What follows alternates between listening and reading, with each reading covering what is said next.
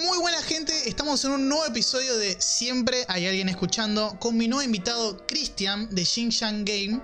Podríamos decir que es coach o mentor de habilidades sociales. Así que, Christian, ¿cómo estás? Muchas gracias por venir, por comunicarnos. Bueno, primero muchas gracias por el recibimiento, por el espacio. Y bueno, estoy muy contento, muy ansioso de contestar preguntas y de aportar un poco de valor a la, gente que está escuchando sobre las habilidades sociales, que es lo que amo. Bien, contame, Cristian, ¿por qué te metiste en todo lo que es habilidades sociales? Porque hoy en día en redes, en redes sociales, en más que nada en TikTok, hay muchos, podríamos decir, gurús de lo que es seducción. Pero vos decís que te, que te, te identificás como un coach de habilidades sociales. ¿Cuál es la diferencia? Claro, eh, bueno, lo mío es mucho más amplio por el simple hecho de que yo empecé en la seducción cuando tenía 18 años, tengo 27 ahora. El tema es que año tras año, por ejemplo, iba teniendo un trabajo que tenía que ver con la venta, trabajé en un call center, después trabajé eh, en una época también repartiendo volante en una facultad, tenía que interactuar con la gente, porque los tenía que llevar a un instituto que enseñaba en particular, entonces tenía que interactuar.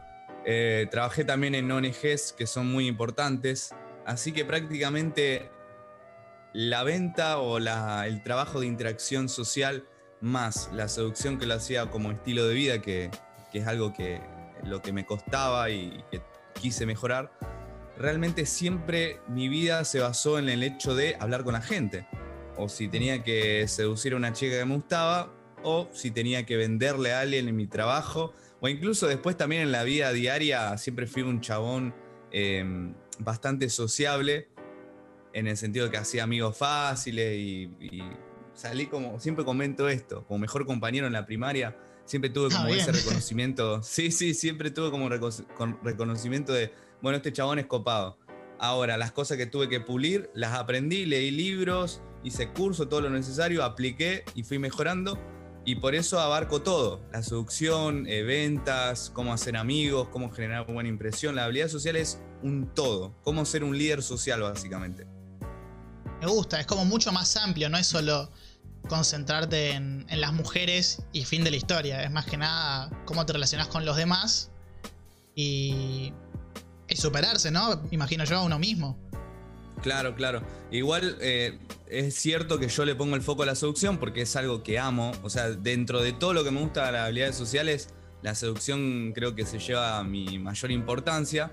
Pero sí, es más que eso. Porque si nos quedamos ahí, después cuando vas a tu casa y te relacionas con tu familia, si no tenés una buena relación, no te sirve de nada estar con mujeres o tener pareja. O no tenés amigos, o no, no generás clientes, o no vas por la vida aportando valor a las personas, no te sirve. Entonces yo genero un todo, que la persona pueda comunicarse de manera atractiva con toda la sociedad. Mm. Me parece, me parece bien, me parece muy interesante el tema de que hoy en día, más que nada con este el tema del coronavirus, estamos como muy poco relacionados con los demás, ¿no? En el sentido de que creo que hoy más que nunca se necesita lo que es saber relacionarse con los demás, más que nada, tanto en redes como en persona, porque es como que uno pierde dónde es donde uno más se relaciona, en el colegio, en la escuela, facultad, que hoy en día no está, y que creo que una vez que volvamos, creo que va a costar un poco el... Van a haber ganas, pero creo que va a costar un poco, ¿no? ¿Qué pensás? Al relacionarte con los demás. Totalmente, creo que la, costumbre ¿no? de, relacionarnos solo en el círculo social hace primero que el foco de la conversación esté en personas que conocemos o que vemos frecuentemente y que no tengamos la posibilidad, por ejemplo, de abrir una interacción en otro lugar o en otro contexto. Por eso yo lo que enseño mucho es a convertirte en una persona realmente sociable, una persona sociable puede tener una interacción en un supermercado con una señora que, no sé, necesita ayuda de algo, o viste una señora ahí, quisiste hablar y generaste una buena interacción, o en una cola de un banco, o en cualquier lugar, ¿me entendés? Yo soy un tipo que estoy en un bar, poner hablando con vos, y pasa una persona, me quiere vender algo y termino hablando con ese vendedor, ¿viste? O sea, o hablo con una persona ahí random, con el mozo. Me gusta hablar.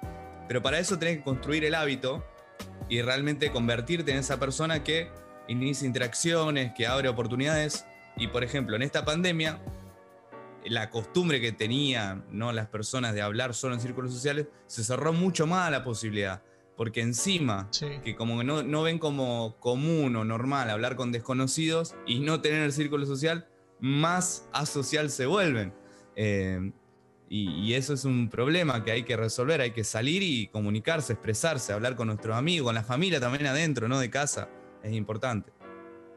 Sí, se pierde, se pierde un poco esa, esa interacción social tan, tan buena que uno tenía. Más que nada siendo, no, no es por halagar a, a, ciertos, a ciertos países, pero en América Latina es como muy, muy, muy sociable.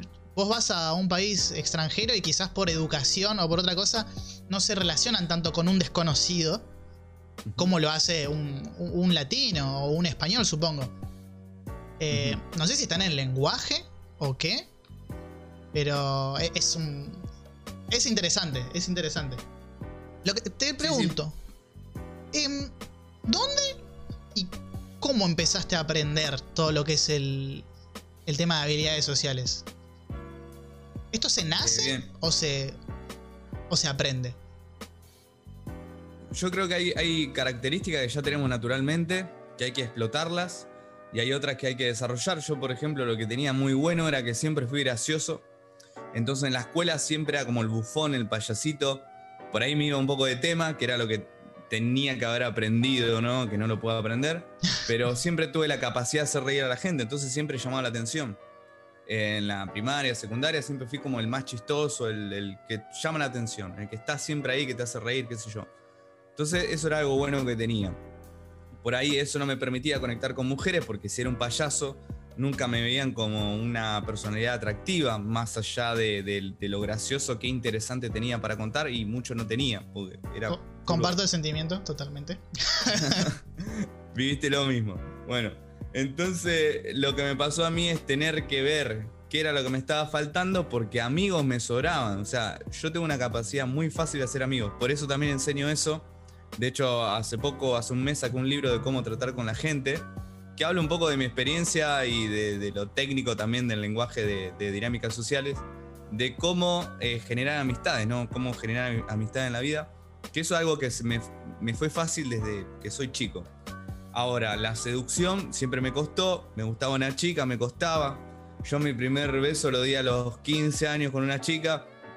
De ahí creo que habré besado eh, hasta mis 19, 18, perdón, 19, a cinco chicas. O sea, eh, de un adolescente promedio de esa edad, eh, es cinco chicas capaz que se besan una noche, ¿viste? Uno que es muy, muy. Y sí, o sea, yo reconozco a mis amigos lo que me contaban, o cuando salíamos a los que era la matiné en ese tiempo, que es boliche o discoteca para chicos, ¿viste? Claro. Eh, mis amigos, no sé, se besaban con 10 o 11 y yo nunca, ¿viste? Porque no me animaba. O sea, no es que no podía. Eh, había chicas que me encaraban, me decía, che, me da un beso y yo como me quedaba. Era muy tímido con el tema de la seducción. O sea, me sobrepasaba el miedo, la ansiedad con el tema de ligar. Tenía ese problema. Yo no se inhibe mucho, ¿no? Cuando... Eh, sí, es, tremendo. Es, la inhibición, porque está todo adentro en realidad.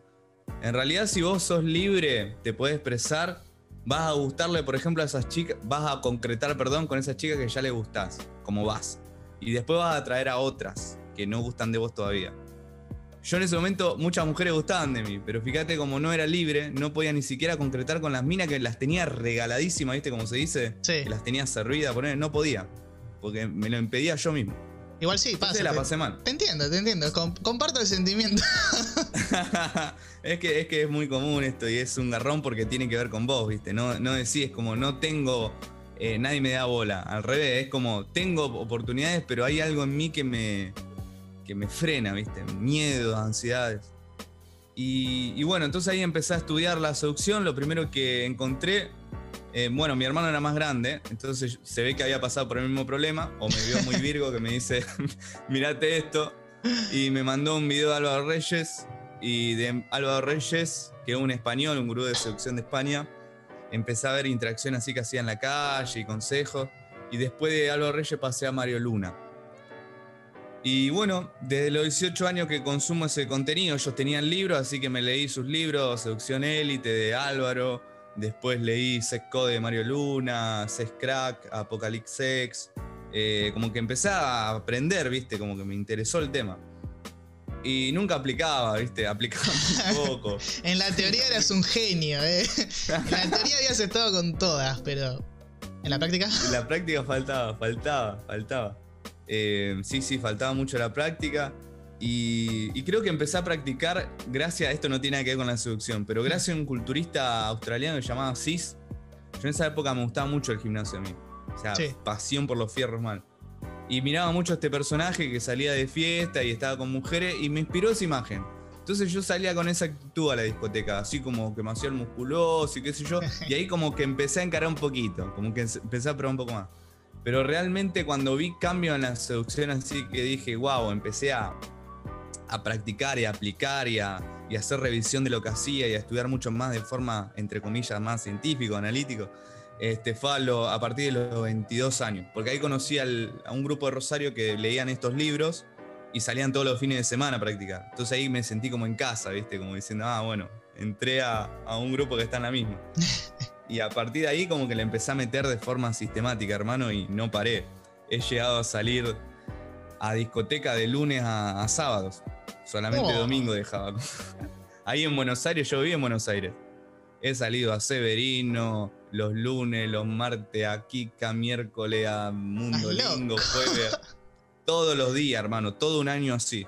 Y sabés los resultados que tuve ahí, o sea, unos aprendizaje tremendo. Se olvida de, concretes o no concretes con ninguna chica, es, eh, es aprendizaje igual.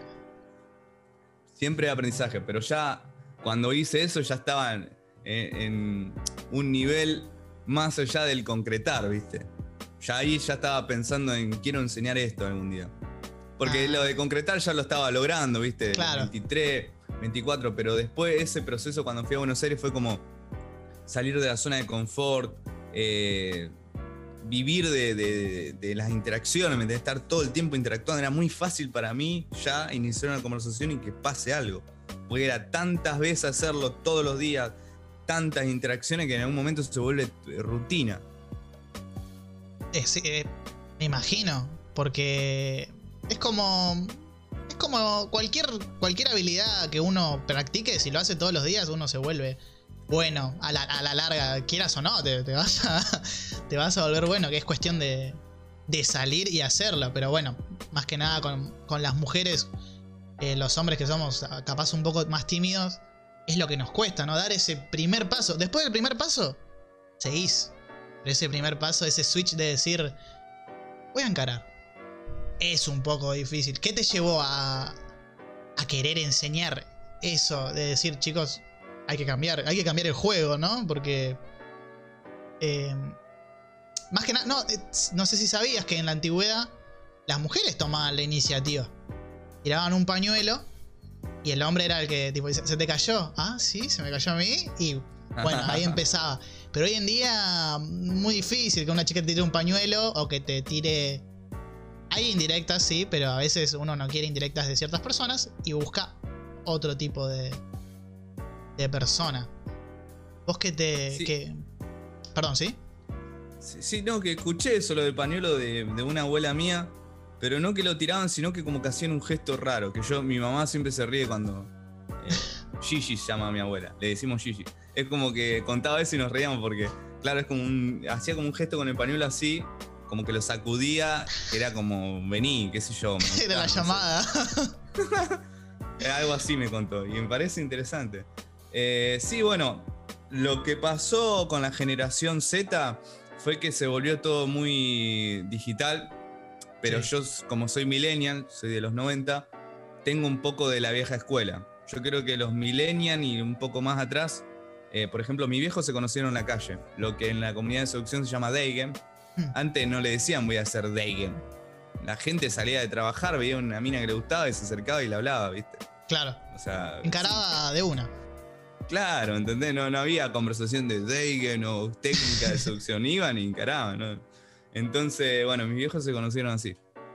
Y entonces yo tengo un poco esa esencia, más que nada de, la vieja escuela, trato de, Bueno, ahora con la pandemia sí me metí mucho con lo, redes sociales, Tinder y todo eso, Instagram, también para enseñarlo, porque eh, algo que a mí me pasa es que cuando enseño algo quiero aprenderlo, no quiero hablar por hablar. Hmm. Eh, de hecho, yo no hice un curso de, por ejemplo, de aplicaciones o de redes sociales hasta no tener resultados. Porque realmente una época probé y no tenía resultados. Y, había un alumno que le iba mejor que yo y le digo, che, boludo, vos te va re bien en aplicación, enseñame. Y me enseñó y mejoré un poco en aplicaciones para enseñar. Pero sí, sí, o sea, eh, creo que creo que antes también, más allá de que se iniciaban la conversación las mujeres o los hombres, creo que había como más naturalidad. Y ahora lo que hacemos con estos videos, por ejemplo, es motivar a los chicos y a las chicas que, puedan volver a, tener ese contacto humano que se tenía antes y no tanto desde lo virtual. Más allá de que la pandemia un poco lo impide, fomentar un poco eso de que se puede iniciar una conversación en la calle, una persona hablando de, manera amable, que no necesariamente. A veces, cuando hablamos de hablar con una chica en la calle, eh, como que se relaciona a veces con el acoso, y vos decís, no, pero acoso es. Eh, como mostrar intención sexual o, hablar del aspecto físico de la persona sin conocerla. Pero decir, por ejemplo, un hola, ¿cómo estás? a un desconocido no tiene nada de malo. Hablar no es un delito y es algo que aporta valor. Muchas veces una persona está mal y a mí me encantaría que me diga, hey, ¿cómo estás? Y la verdad que no estoy tan bien. O le cuento, no, estoy re bien, me fue excelente en el trabajo. ¿Viste? Eh, pero es la vibra con la que vas a hablar, la intención, el aportar valor, eh, desde dónde vas a tener una interacción. Eso es lo más importante. Y es lo que quiero fomentar para que chicos y chicas puedan eh, tener interacciones. Me gusta, me gusta el tema de, que, de lo que estás diciendo, de, que se deje el lado de que no pensar que es acoso ir a hablar a un desconocido. Sea hombre, o, sea hombre o mujer, ¿no? Creo que se perdió un poco eso con el... Em, no quiero culpar al feminismo, porque ni, siquiera la, culpa no es del feminismo, sino de, de algunas personas que dicen que no, que si me hablan en la calle tal cosa. Que es esa misma hipocresía de que si le hablara, qué sé yo, dicen, ¿viste? Eh, que si te habla alguien lindo, le decís hola, si te habla alguien feo, eh, es acoso. Y no es así, creo que la gente pierde un poco el mensaje de que quizás el valor que tiene esa persona eh, linda es esa, es esa belleza. Y capaz la persona fea no, no tiene estas, como decís, habilidades sociales y si una persona, tipo, eh, hegemónicamente fea, puede llegar a encarar en la calle sin que, sin que sea sin que parezca acoso con buenas habilidades sociales no es lo mismo gritarle ¡Eh! ¿Vos? que decir hola ¿cómo estás? de buena manera aportando valor como decís totalmente no yo siempre lo que digo eh, yo no soy Brad Pitt para nada, estoy muy lejos de serlo, tengo una pinta de turco bárbaro. Eh, no lo quería decir. Ojo, ojo bien marcado, barba. No, nunca tuve problema, digamos, la belleza hegemónica es algo que, que los que se aferran a eso son los que todavía no tuvieron, no tuvieron interacciones, no tuvieron resultados, y los entiendo. Sí.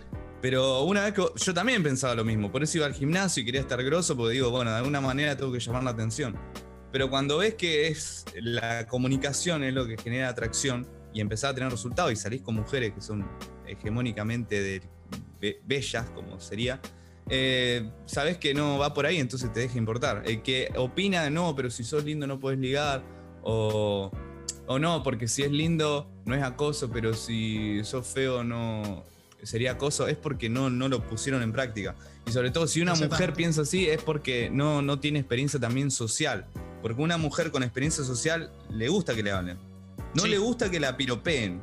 Exactamente. Porque, claro, el piropo a ellas eh, como que no, no se sienten especial. Porque vos le decís, sos hermosa, como se lo podés decir a cualquiera.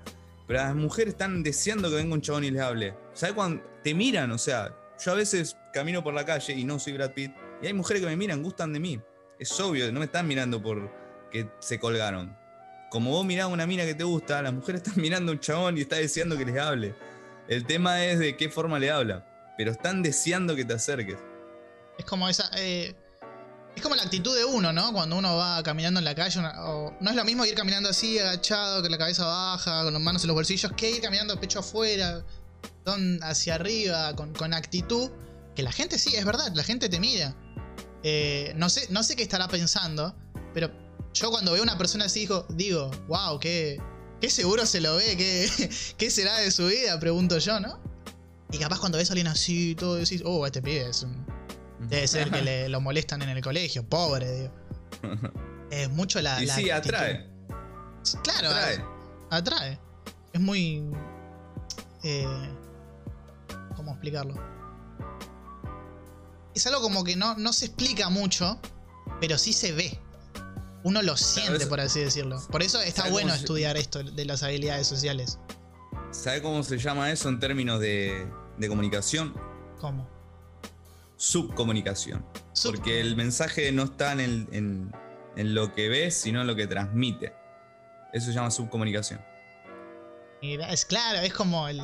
Como en las películas, lo que uno ve y se muestra explícitamente, y el subtexto, que es lo que quiere decir la escena, por así decirlo. Una misma persona Exacto. es como. Es toda una película. Exacto. Vos, eh, Cristian, ¿trabajás de esto o es tu proyecto aparte? Sí, por suerte, gracias al universo, va, no sé si por suerte, en realidad no es por suerte, por dedicación mía, eh, me dedico 100% a esto. Igual como es la prim- el- este es el año en el cual como que no tengo otro trabajo y le estoy dedicando 100% a esto, es un recontra desafío porque, digamos, todos ya saben que a partir de los 21 años tu existencia genera gastos, ¿no? El teléfono, que... eh, Totalmente. Todo, todo tenés que, tenés que comprarte la comida, o sea, ya llega una edad que, que- que el existir genera gasto, entonces es complicado eh, separar todavía lo que sería las ganancias que gano con los cursos, con la- las sesiones que doy, a tener el estilo de vida que quiero, porque todavía estoy parado en tener los gastos de las necesidades básicas y me doy alguno que otro lujo. Salgo, como, me compro ropa, pero no al nivel que, me gustaría. Y estoy apuntando a eso, a hacer un, un em- que este emprendimiento funcione tanto que pueda vivir como yo quiero. Pero hasta ahora es, eh, estoy viviendo esto, pero te diría como muy... eh, no, no, tampoco al... Sí, medio al ras. A, a veces al ras, a veces no. Eh, Pasa, está- estamos todos en la misma. Más que nada en este país, ¿no? Ah, Totalmente. to- Y a mí me echaron del trabajo que estaba. Yo trabajaba en Falabella acá en Uh. Rosario y, Sí. y cerró Falabella. O sea que nos, Mm. nos limpiaron el 75% primero. No, al 20 sí, 75% y el 25% cuando cerró definitivamente lo, lo limpiaron a todos. Eh, obviamente te daban un porcentaje de la plata y con eso te arreglaba más o menos. Pero bueno, pasé de estar desempleado en la situación del COVID y dije, me quiero el canal de Jim. Yo no, no, o sea, ¿sabes? Yo soy personal trainer, además de mentor en habilidades sociales. Y ese era mi trabajo complementario de los trabajos que yo Ajá. tenía como empleado. claro. Entonces mi proyecto es la máquina fit, mira, hago chivo y todo. Y con la máquina fit entrenaba gente, poquita, entrenaba uno, dos, tres, tranqui, pues yo tenía trabajo, yo tenía sueldo fijo. Cuando me echaron, digo, no, con la máquina fit hay algo que no me está funcionando, ¿viste? Eh, era el único emprendimiento que tenía, entonces digo, bueno, voy a abrir eh, la cuenta de habilidades sociales. Y ahí abrí Jim Jan, el año pasado fue. Y ahí me puse las repilas y poco a poco di sesiones gratuitas para que me conozcan y todo, porque primero no te conoce nadie. ¿Quién Claro. sos, viste? Es difícil empezar. Uf, es complicado, nadie te compra nada. Entonces di mucho valor gratis y el primer curso que hice fue en febrero y vendí 5. Y ahí fue como, wow, tengo plata. tengo plata Esto me generó algo. Claro. Y ahí, bueno, no paré. Ahora estamos haciendo curso y todo. Lo que pasa es que también mientras más plata tenés y vas ganando, eh, se te ocurren más gastos, ¿viste? Entonces menos tenés. sí, eso es muy cierto. Controlarse en el tema de contabilidad de cada uno es muy difícil. Es No la ley de, de- ley universal. O sea, no tenés plata y decís, bueno, estoy más o menos tranquilo. Pero cuando tenés, te aparecen un montón de gastos. Es impresionante. Empezá- Empezás a hacer, ¿no? Gastos, digo. Claro. O costos. Yo muchas veces también acá compro equipo para grabar cada vez mejor. Y bueno, las cuotas. Y es caro, es caro. ¿Tuviste que, me- ¿Tuviste que hacer mucha inversión vos cuando empezaste? ¿O ahora mismo? Eh, mirá, imagínate, una época hasta salí, salí para la gente que dice que no, no hay esfuerzo, qué sé yo, eh, salí a vender. Porque a veces me tiran esos comentarios, y vos con laburón no probaste, ¿viste? Era Qué mala leche. Pero viste que está la típica esa del Sí. argentino, ¿viste? que no conoce habilidades sociales y te tiras. Bueno, eh, he laburado empleado y a la vez he hecho música en la calle, toco la guitarra y también hago freestyle. Mm. Eh, he rapeado así.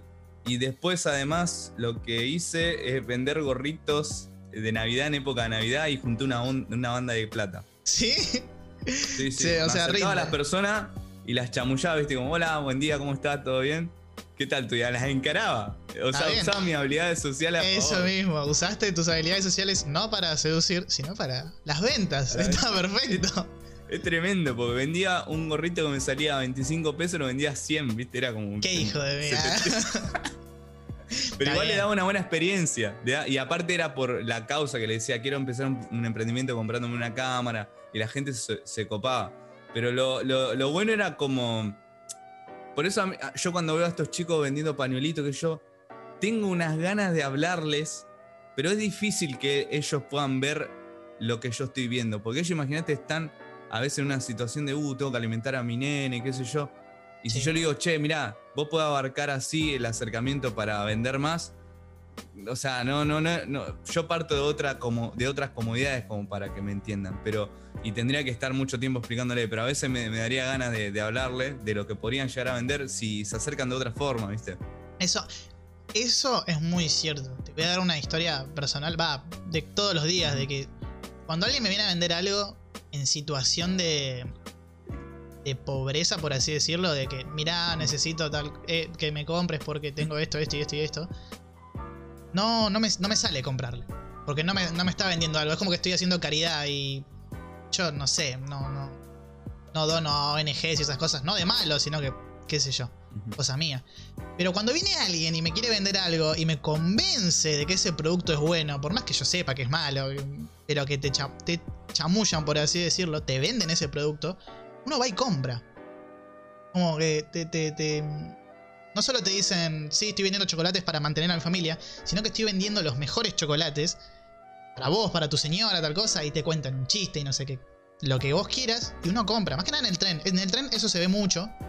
Y, y hay vendedores que ya que sabes que tienen años y te venden y gente que apela a la Compasión. a, a la compasión exactamente y no sé si estamos mal como sociedad pero la gente no tiene mucha compasión y prefiere comprar algo que, que lo que lo convenza antes que dar limosna por así decirlo Claro, igual no pasa por una cuestión de moral o de que la gente no tenga empatía, la tiene. Porque Sí. nadie dice, no, no me importa un carajo tu vida. No, no, obvio, siempre, uno siempre si tiene, a veces da, siempre. Yo trabajo Claro. con comidas y siempre que sobra algo y tengo mi mochila, voy y doy. Claro. Pero cuando No, me que- dan entre elegir qué producto comprar, le voy a comprar al, al que me convenció de, de comprarlo, ¿no? Claro. Claro, pero no es una decisión consciente. ¿eh? Después vos la vas a racionalizar, pero, o sea, el, el cerebro tiene tres partes. Hmm. Está cerebro reptílico, cerebro límbico y el cerebro neocórtex. El límbico y el, y el reptiliano es el que compartimos con mamíferos. O sea, el límbico es emociones, el de, de traumas, de recuerdos, que te pegó una emoción, miedo, lo que sea, tristeza. Y el reptílico es instintivo, es huir o matar, ¿viste? Cazar o me voy. Claro. O peleo o me voy. Entonces, ¿qué pasa cuando una persona apela, cuando viene tomando valor desde eh, al inicio de la conversación, como disculpame que te robe tan. No es lo que dice, sino cómo lo dice la subcomunicación es tomar valor. El tomar valor en otra persona lo que genera es que se cierre, el reptílico se pone a la defensiva. O sea, vos, yo entiendo que después intentes como racionalizar el hecho de no, yo le compro al que, al que me convence y no al que por ahí viene a pedir. En realidad todo pasa instintivamente. O sea, Mirá. ni lo pensás vos esto. Eso te, ocur- te ocurre a vos. Entonces, cuando la persona viene a tomarte valor, vos te cerrás y el reptílico se pone a la defensiva. Entonces, por eso esquiva decir, no, disculpá, no tengo, disculpame, gracias, no, perdón, no tengo. La respuesta es fácil. El reptílico responde y se escapa. Entonces, si una persona aporta valor, que valor en términos de dinámicas sociales puede ser algo tan sencillo como hacer reír a una persona, el reptílico se relaja. Claro. Dice, ah, no es peligroso esto. Entonces estás mucho más abierto a escuchar la propuesta. Y si la propuesta después viene igual de, por ejemplo, tengo mi familia que mantener y tal cosa, es diferente. Porque tu reptílico ya no está a la defensiva, digamos. Estás escuchando y ahí puedes prestar mucho más atención al neocórtex, re- eh, relacionar un poco su historia y puede ser que le compre. Por eso yo siempre digo que primero para vender o para lo que sea, es importante aportar valor, hacer reír a la persona. Disculpaba una pregunta, me queda muy cool esta remera, me dijeron recién que tenía mucha facha. Y yo estoy vendiendo algo, pero fíjate que hasta ahora empecé con lo de la remera. Me dice, sí, te queda re lindo, viste, igual estaría mejor una negra, pero no, no sé qué pensás, por ahí me pongo una campera de cuero, voy en moto, parezco Terminator, no, estoy hablando sin filtro. Claro. Una vez que la persona se engancha conmigo, digo, no, igual estaba jodiendo. Lo, lo, que te quería preguntar es porque te vi caminando y yo estoy vendiendo esto y ahí le pongo a contar, ¿viste? Pero primero es muy importante las emociones que generamos. Sin emociones no podemos liderar, básicamente. Y ya me haces abrir haces abrir los ojos ¿ah? de, entender por qué, por qué pasa lo que pasa mí. Ya, muy interesante. Y esto todo, todo tiene que ver con habilidades sociales. Exacto, sí, con habilidades sociales, un poco con lo que nos pasa de neurociencia, ¿no? De esto del cerebro triuno, de las tres partes del cerebro. También, bueno, psicología evolucionista, antropología, son comportamientos que se están sosteniendo desde hace años, ¿no? Que los llevamos como, yo los llamo circuito de comportamiento, mm. porque son una nuestros comportamientos son una consecuencia de todo lo que pasamos, básicamente. Por eso cuando vemos a alguien le decimos, hola, ¿cómo estás? No le decimos chao. Tenemos como ciertas normas, códigos, respondemos predecible, ¿me entendés? No, no, no es que es tan complejo el ser humano. Cuando entendés esto, ¿no? Claro, sí, sí, sí. Como, te, estaba explicando recién, que yo pienso que es de una manera, pero ahora vos me explicás y decís, ah, iba por ahí, iban a por ahí los tiros. Mirá, es muy bueno, o sea, es muy completo. Eh, me parece impresionante. Mirá que he leído, he leído un par de libros. Eh, no llegué a completarlos. Porque no va por, ese lado mi, vida, ¿no? Pero es muy interesante. O sea, me parece que voy a agarrar y voy a empezar a leer. Y todos los que estén viendo y escuchando tendrían que empezar a leer. ¿Recomendarías, tipo, a, en general que todo el mundo tendría que saber sobre habilidades sociales? ¿O solo el que quiera aprender? No, no, tendría que enseñarlo esto en primaria. Yo diría que desde quinto, sexto y séptimo grado se debería mm. enseñar. En quinto, la base de lo que serían las emociones, para entender el liderazgo. Eh, también, bueno, el cerebro triuno, esto que estamos hablando, un poco de neurociencia. Em, bueno, en sexto ya empezar lo que serían las interacciones y en séptimo dinámicas sociales, ¿no? Para que la persona, por ejemplo, el acoso eh, se, resuelve concientizando y todo, pero más se resuelve apelando a la responsabilidad de las personas de cómo relacionarse. Eh, se habla mucho de no, es no, eh, no, no, acosar. Bueno, ¿qué es no acosar? Enseñarle al chico, porque muchas veces hay pibes que son torpes. Sí. desde el miedo a no estoy justificando, porque hay eh, animales que obviamente se van de tema. Pero después tenés a un pibe que en su vida habló con una mina, que le gusta una chica, está recontra cagado las patas, vive jugando al LOL, pero se animó y dice, le quiero hablar. Entonces va a hablarle a la piba recontra cripiado, y la mina por él no le da mucha cabida y el loco le gusta, entonces quiere ganársela y desde su desesperación, desde su falta de, abundancia, de no entender las interacciones, la recepción, la respuesta de ella, sigue, ¿no? Entonces van a decir, no, me está acosando, me está intimidando, me está molestando. Y el loco no sabe cómo hacerlo, ¿me entendés? Porque si supiera leer el comportamiento, sería diferente la respuesta del loco. Muy cierto, tenés razón. Esto se tendría que enseñar. Me acuerdo, yo estaba en la secundaria y dije, empecé a, a mostrar en la clase, por ejemplo, eh, un par de cosas. Justamente con este tema de. Ya cuando yo estaba a finales de 2017, creo que fue cuando la, la segunda ola feminista, por así decirlo, o tercera, creo, eh, se empezó a hacer como más grande y se empezó a ver en los colegios, ¿viste? Estos temas del acoso, del, como decís vos, del no es no. Y que yo dije que el problema no, porque también los pibes del curso estaban como locos diciendo que no, que las feministas, que son todas así. y las pibas también, o sea, los dos. Y yo, haciéndome el superado, habiendo querido estudiar, pero por el. No por. Habiendo empezado a estudiar por el tema de las chicas, pero terminando de ver cosas hasta de marketing por temas de, como decís vos, habilidades sociales. Em, quise explicar en la clase que es. No es tan compleja la cosa, como decís vos. No supe explicar en el sentido de los tres tipos de, cerebro, va, del neocórtex y de, y de subcomunicar. Pero sí, y le pregunté a las chicas si alguna vez le habían dicho que no a un hombre o a un chico pero solo para que esa persona muestre un poco más de interés. ¿Entendés? En el sentido que no, no, que un sí, está bien que el no sea no, pero hay que entender que a veces un no es un no quiero parecer totalmente regalado a vos porque me encantás, pero no te voy a decir que sí a la primera. Entonces te digo no, que no ahora, como la canción que dice eh, dime que no. Dime que no. Hablo un poco de eso, en el sentido de que no quiero que me digas que sí en una. Haceme esforzarme un toque más. Haceme usar mis habilidades sociales para, para poder encararte. Y la profesora, feminista y todo, me dio la razón. En ese sentido. Es decir, como, sí, es verdad. Y en el sentido también de. Se habla mucho en, por, Mario Luna del, del hada, ¿viste? Lo que hace, la apariencia, lo que dice y lo que ambos comparten.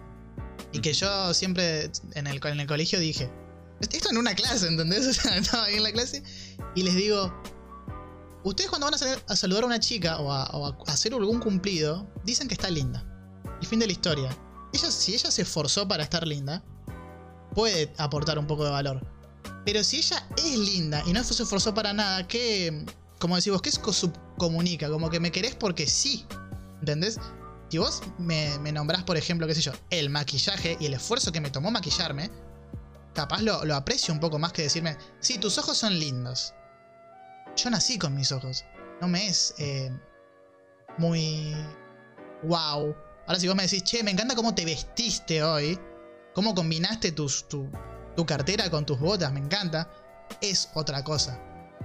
No sé qué, no sé qué pensás. Está, estoy bien, voy por buen camino. sí, te vas por buen camino. Igual eh, lo que siempre recomiendo yo es no hacer ningún cumplido de, de nada que tenga que ver con, los, con la vestimenta, sí, con el estilo, sí. Hmm. Pero por ahí con el maquillaje. Bueno, el maquillaje también, sí, sí, sí, podría decir que sí. Porque claro, tiene que ver algo con algo que hizo, ¿no? Em, con respecto a lo, a lo, de aludir al físico, tiene que ver también porque es una cuestión superficial. O sea, solo estás subcomunicando que te gusta solo porque la ves como, entre comillas, un objeto sexual. Claro. Uh, estás buenísima y listo. Y a las personas les gusta sentirse especiales. Tenemos un deseo de importancia. Esto se habla en la psicología hace años. Freud hablaba de esto.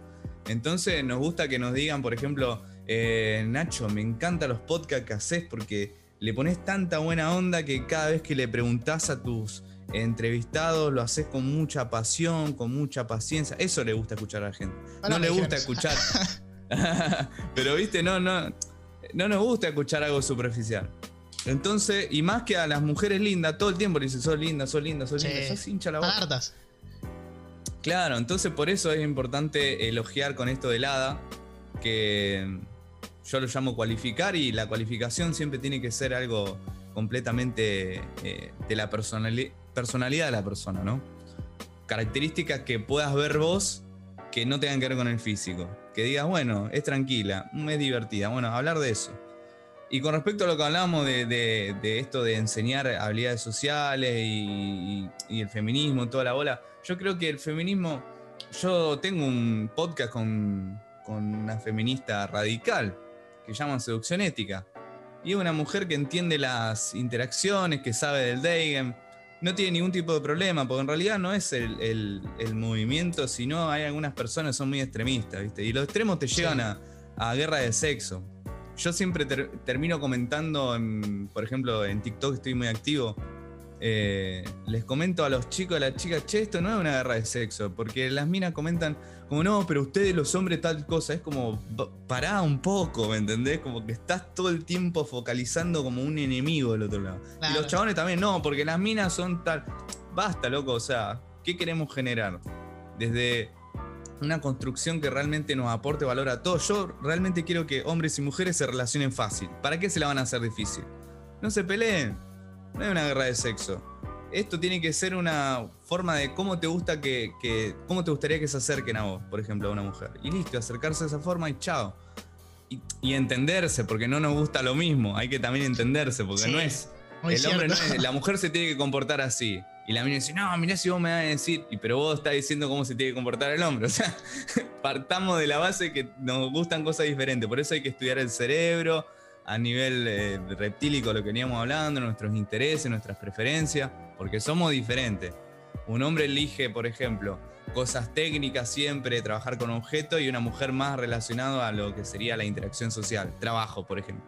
Y en países igualitarios, como Dinamarca, se ve recontra la diferencia, en donde una mujer puede estudiar ingeniería, no lo hace. Terminan siendo todo hombre y terminan siendo todas médicas mujeres, en un país recontra igualitario. Pasa.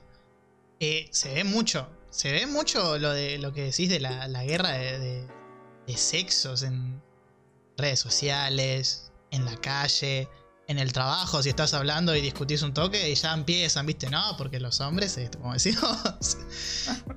y qué bueno que, bueno que hayas podido dialogar con, con, una feminista radical y que no haya saltado nada. Que, que hayan sido adultos los dos, ¿no? Más que nada esto se ve mucho en adolescentes y gente así que.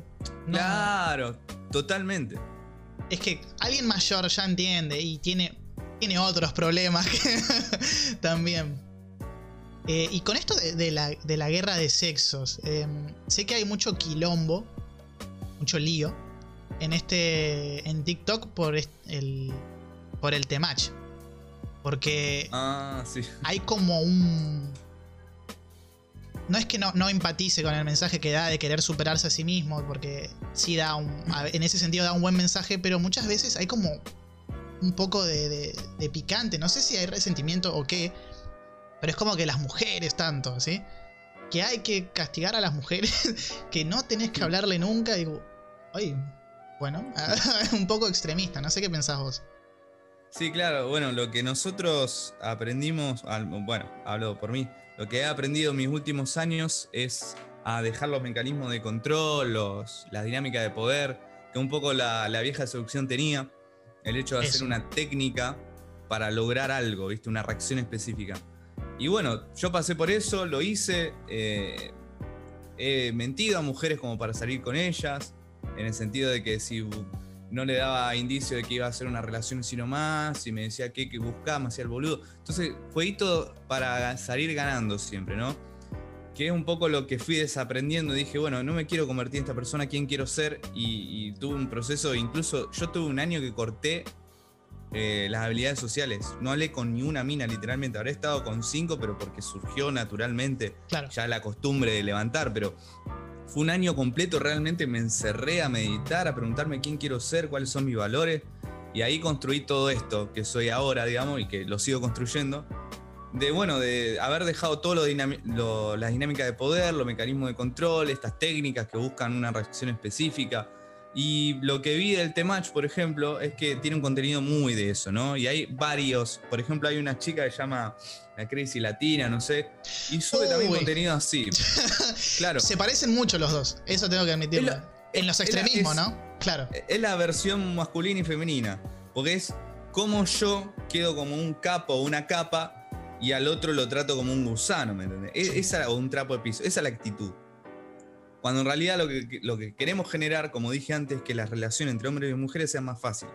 O del mismo género, lo que sea, pero que sean igualitarias. Que no haya uno que ahí que sea más capo, lo que sea. Porque ese jueguito de poder después es, tóxico, ¿viste? Eh, entonces, bueno, me metí con algunas par, eh, con un par de argumentos del Temach y sí que se ha, armado algunos debates con sus seguidores que me han eh, dejado sus insultos gratuitamente. Sí, igual también son sé que hay mucho. mucho adolescente también en los, en los fans del Temach. Y, y es como venimos, venimos hablando de que. Como que se tiene que enseñar esto a una edad temprana porque si no pasan estas cosas. Y uno escucha a alguien que quizás le va bien y quizás en algunas cosas tienen razón y ya lo alaban como si fuera un dios y van a defenderlo a capa y espada. Que no está bien, está bueno ser crítico con, con todo de saber tomar con pinzas, tipo, saber tomarte lo que, de los que quieras, ¿no? Tipo, este consejo es bueno, lo tomo, pero no sigo al pie de la letra. No, porque hay mucho, por ejemplo, hay muchas cosas que yo eh, aprendí de este chico, del Temach, que son muy buenas, pero hay otras como que, en el sentido de subir fotos que no son tuyas, de estar en una fiesta o con una chica, una cosa así, que digo, no, eso es... ¿En serio dijo eso? No lo dijo así, pero hay una página en Facebook que suben fotos en tipo de fiesta o con otra chica para poder darle celos a, las demás, por así decirlo, al ganado. Y es como que yo digo, mm, no va con mis valores. ¿entendés? Claro, claro. Yo si algo con una chica es una intimidad mía que no voy a estar compartiendo para darle celos al ganado o lo que sea. Claro. Es algo de uno.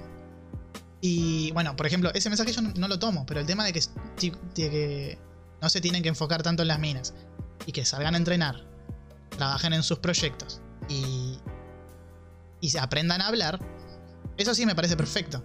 Pero el tema de los extremismos, mismo con la chica que, de Crazy Latina, que trata a los hombres como si fueran basura, que a veces dice, no, esto es un personaje, es un personaje. Y después la ves fuera de personaje y dice algunas cosas igual y vos decís, ¿dónde está la línea entre personaje de inservibles y de que realmente pensás que son inservibles? Sí, Porque la mina seguramente no lo piensa, pero le habrá pasado algo y tiene algún resentimiento con más de uno. Que, que a los hombres también les pasa. Muchos hombres también dicen, no, son todas. Y bueno, también por resentimiento. No están pensando lógicamente, no, ¿qué pasó? ¿Qué hice mal? No tienen como una crítica hacia adentro. Eh, Claro. no sé qué. mm, cómo se podría solucionar esto, porque al diálogo no sé si están abiertos todos, como para decir, sentémonos a hablar. tipo, Es que estaría bueno hablar. Porque, por ejemplo, el resentimiento es una emoción eh, natural, por así decirlo.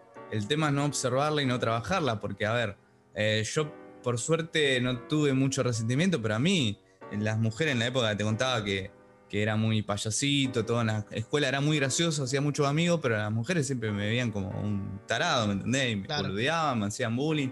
Entonces yo podría tener mucho resentimiento por las mujeres. Sin embargo, mi observador siempre fue otro, fue onda, no, me, me están ayudando a ser un, un hombre, ¿me entendés? Como que me están ayudando a que sea atractivo. El hecho de que una mina me, haya boludeado, me cargaba, o me, las minas me decían virgo, o sea, me, me o sea, yo la pasaba mal en ese sentido. Pero no lo tomé mal, lo tomé como un aprendizaje, como diciendo, no, no, la mina quería que yo me convierta en un hombre atractivo, por eso me pinchaba. Estaban pinchando para sacar lo mejor de mí. Y fíjate que lo tomé como de otra forma. Y yo sé que por ahí, eh, no sé, creo que le pasó algo muy duro a la actriz latina porque me lo han dejado en los comentarios, no sé qué le pasó. también lo, he leído, de que dice, no, porque vos no sabés lo que le pasó. Claro, sé si me, ponían ¿no? así. No sé si Sí, justifica. que- mismo bueno, con el- eh, a eso es lo que hablaba. Perdón. Eso es lo que hablaba. Hay que, hay que construirlo, porque en realidad pudo haber pasado algo muy, muy triste, qué sé yo, pero hay que construirlo, porque de ahí, digamos, podemos. eh, pueden asesinar a mi familia y yo puedo salir a, a asesinar a gente justificando que asesinar a mi familia.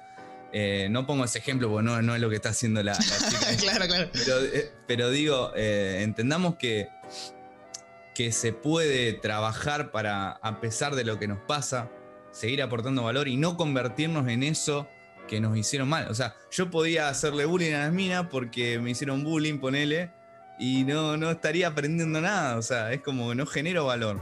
Me estoy convirtiendo en la misma mierda que esas personas. La idea es siempre estar en- por encima de eso, ¿no? Superarse. Sí, no, no caer en, en ese juego de. Como decís vos, esos juegos de, de poder, de, de querer ver quién controla a quién y no, no, no es así. Son personas como nosotros. Eh, Totalmente. buscamos una, una equidad eh, en tratarnos bien el, el uno al otro y no, no estar jugando con la otra persona, que es lo que veo mucho que se hace. Y yo he comentado, por ejemplo, en el, grupo de Facebook del Temach, digo, mira, chicos, quiero comentarles, estoy saliendo con una chica, estoy contento, qué sé yo. Eh, me parece que, la quiero para ser exclusivos, qué sé yo. Un unos cuantos, felicidades, felicidades. Entonces, aplausos, un montón. Pero unos pares, unos cuantos, decían como que. Simp. Que- no, claro, sí, decían, no, sos un sim, como que después de, de medio año ya querés, eh, vos tenés que estar con 10 minas, 3 años y recién ahí te puedes poner de novio. Como, ¿me puedes decir cuándo me quiero o no poner de novio o con quién quiero Ah. estar? Eso es decisión de uno, no es una, una ley. Y bueno, eso es lo que, lo que decía, como que se a rajatabla de que, de que no, esto es así. Y si no estás con 10 minas, no puedes estar de novio. Como, puedo salir con quien quiera y ponerme de novio con quien quiera. Bueno, e- esa es la teoría un poco de los alfa y todo eso que dejé de lado. El alfa tal cosa, el alfa tal cosa, y ahí te empezás a, a- a moldar tu estilo de vida a lo que sería una serie de mandato o dogmas y si te salís de eso sos beta, por ejemplo. Pues eso mm. para mí es una gilada. Porque incluso yo tengo más cosas de, de, de, a ver, de beta, ponele. Sí. Pero levanto un montón. ¿Qué cosa de beta tengo yo? Por ejemplo, soy un chabón eh, muy empático. Siempre fui muy empático. A mí nunca me, me, gustó como tratar mal a una mina ni a un chabón. Siempre soy buena onda, ¿me entendés? Entonces, mucha gente dice, uh, vos, entonces soy re, re simp. Sí, mirá mi resultado, vamos a ver si soy simp. Exactamente, me parece. Mira, perdona que te interrumpa, pero te quiero felicitar por empatizar con las mujeres. Porque eso es lo que le falta a muchos eh, seductores de, cuarta. Em, sí, sí. Que están queriéndole, queriendo castigar a las minas o diciéndole, no, solo con otras. No te quiero. No, no, no. ¿Vos entendés que si a vos te hicieran eso te afectaría? Es empatizar de ponerte en el lugar del otro y pensar cómo uno se puede llegar a sentir. Que me digas que empatizás con, la gente y que no uses los términos de alfa, beta, simp y esas cosas, me parece excelente. Te quería felicitar primero que nada por eso. Y por eso quería hacer esta entrevista en primer lugar porque vi que no eras como los demás y no estabas generando contenido eh, diciendo simp, beta, alfa, cómo ser más alfa. No, no, no. Vos estás diciendo cómo mejorar habilidades sociales, análisis de, cierta, de ciertas escenas de, de cualquier lugar y me pareció muy interesante porque era como otro, otro el foco el tuyo. Como en el sentido de que no son todas minas. No, tiene todo que ver con la seducción. No más bien con uno mismo. Cómo se relaciona con los demás. Y, bueno, de, vuelta quiero, quiero felicitarte por, por empatizar, ¿no? Por ser humano, básicamente. Te felicito. Muchas gracias, hermano. Muchas gracias. A mí me encanta ese reconocimiento porque fue un, un trabajo realmente pensado. Yo acá en, mi pared tengo escrito, eh, por ejemplo, los valores y, el contenido, cómo lo quiero enfocar. Y el contenido, por ejemplo, es hablar cómo de fluido, enseñarle eso a las personas, a que conecten con su ser y a que conecten con otros. Esos son los tres valores fundamentales del contenido. Y valores de, Jim Shan, digamos, de dónde me baso yo, es de, el primero es que acompaño hombres y mujeres. Y está ahí la empatía. Por eso tengo alumnas. Yo nunca pensé que iba a tener alumnas mujeres, por ejemplo. Y en la comunidad de Jim Jan hay un montón de mujeres. Y me hablan de cosas que nunca pensé que, iban a llegar a preguntar o abrirse. Y me encanta eso porque lo que le faltaba a esta comunidad de Alfa y toda esa boludez es que eran grupos de hombres que no podía haber una mina en esos grupos. Pero te juro, yo estuve en muchas, muchas comunidades, no podía haber una mina porque las cosas que se hablaban ahí una mina, eh, no se iban a animar a hablarlo cuando estaba una mina. Entonces, yo creo que haber hecho una comunidad de hombres y mujeres permitió a que el hombre entienda cómo se comunica una mujer y que la mujer también entienda cómo se comunica el hombre y que puedan relacionarse mejor. Porque imagínate que tienen que convivir en un, grupo, por ejemplo. Claro, y bueno, y después de que. Eh, eh, es tremendo eso. Y después el hecho de que vengan a hacer mis, mis cursos mujeres, a mí me encanta. Porque habla de, de, los valores que estoy generando para que una mujer confíe en, hacer un curso conmigo. Muy, em, muy, didáctico en el tema de que tanto que enseñas a, hombres y a mujeres no, no diferencias, ¿no? De, en el sentido... Es lo más equitativo que, que, podrías haber dicho. Porque no, como, como explicabas anteriormente, no estás diferenciando hombres y mujeres de sí porque los alfas y las mujeres de sí porque los inservibles. Me parece. Me parece excelente. O sea, estoy. Estoy muy sorprendido porque usaste la palabra empatía. La verdad, sigo un poco, un poco de atrás. Y estoy. Estoy contento de, poder entablar esta, esta conversación barra entrevista con vos. Y. Gracias. gracias nuevamente. Gracias a vos. gracias a vos, hermano. Entonces, para ir, para ir eh, cerrando un poco, ¿qué pensás que, que uno tiene que hacer como para cambiar o empezar a cambiar? Y, y poder entablar mejores relaciones, tanto con mujeres como con otras personas. Aparte de, vender, de vender tu curso, vamos a poner links acá abajo para que los compren. ¿eh? Ah, bien ahí, bien ahí, bien ahí. ¿Qué podrías dar como, como lección para el podcast de hoy? Bien, yo tengo un fundamental que es como clave a la hora de querer eh, no solo cambiar, porque el cambio no es suficiente. A mí me pasó de que una época había cambiado yo como persona había estado con más mujeres, ya podía relacionarme y todo, tenía resultados entre comillas, pero no fue suficiente, porque les juro que si aprenden habilidades, habilidades sociales, por ejemplo, para seducir y están con muchas mujeres, si no trabajaron ustedes mismos, van a haber momentos que se sienten vacíos. Yo una época estuve muy, pero muy elevado en un nivel con, mujeres, en el sentido que estaba, no sé, en una semana con... Recuerdo una semana que fue gloriosa, que estuve con, eh, no sé, si salí un miércoles en discoteca, estuve un miércoles con una mujer de la, de la misma noche, el jueves lo mismo, el viernes lo mismo, como todos cuatro días seguidos fueron. A ese nivel estaba. Eh, muchas relaciones casuales, ponele, de sexo, qué sé yo. Pero internamente, en ese momento que estaba disfrutando mi vida sexual, estaba con muchas mujeres, no me sentía bien, me sentía vacío. Y acá quiero hacer un punto muy importante, que a veces vos cambiás tu vida, pero no es suficiente. Lo más importante es la transformación que generás en tu vida, que la transformación no tiene que ver con un cambio, porque el cambio actúa desde el déficit, digamos. Yo en un momento quise cambiar mi vida porque no estaba con mujeres, actúo desde el rechazo, entonces quiero estar con mujeres. Cuando estoy con mujeres, todavía no solucioné el problema que tenía. En realidad solucioné el problema. Antes no estaba con mujeres, después sí. Pero lo que internamente me hacía sentir mal, no lo solucioné. Simplemente como que lo quise tapar, ¿se entiende? Como esconder la basura abajo del sillón. Claro. Entonces la transformación es preguntarte, ¿quién querés ser vos? ¿Cómo estarías bien? Porque tenés que estar vos bien internamente en cualquier situación. Estés o no estés con mujeres. Tengas o no tengas dinero entonces de ahí vino eh, la pregunta de, bueno, ¿quién quiero ser? ¿Quién elijo ser? Y ahí logré una transformación. Entonces yo lo, que primero digo para eh, mejorar en esto y, tener éxito, por así decirlo, es que no busquen cambios. Yo sé que cuesta mucho porque un chico que está aprendiendo esto y no tiene resultados quiere resultados.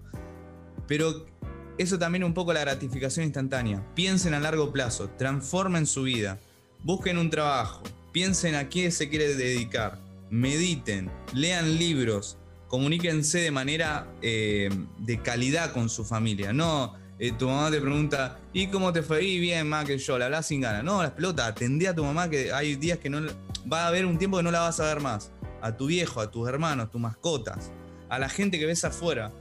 Hay gente que se pone auriculares y dice, no, no, no hablo con nadie. No, sacate el auricular, habla con la gente. ¿Cómo está? Buen día, señora. Buen día. Así.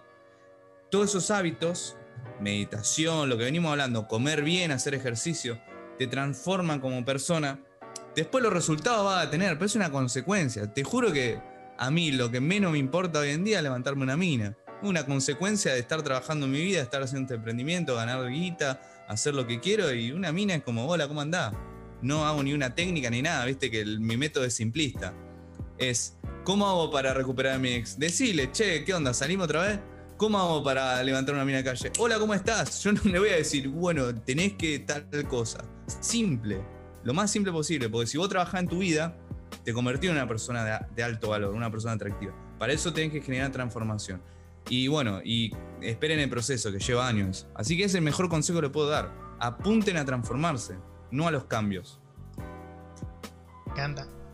Me encanta. Muchas gracias muchas gracias por, aceptar la entrevista, muchas gracias por estas palabras, muchas gracias por aportar muchísimo valor en este podcast, que yo sé que va a haber mucha gente que pueda aprender mucho de lo que estamos hablando, que pueda aprender mucho más si visita tus redes sociales, se las dejo abajo. Y mm, bueno, con esto terminamos, con esto nos despedimos. Eh, un saludo para Cristian, un saludo para todos ustedes. Y no se olviden que siempre hay alguien escuchando. Ahí está. chao, chao.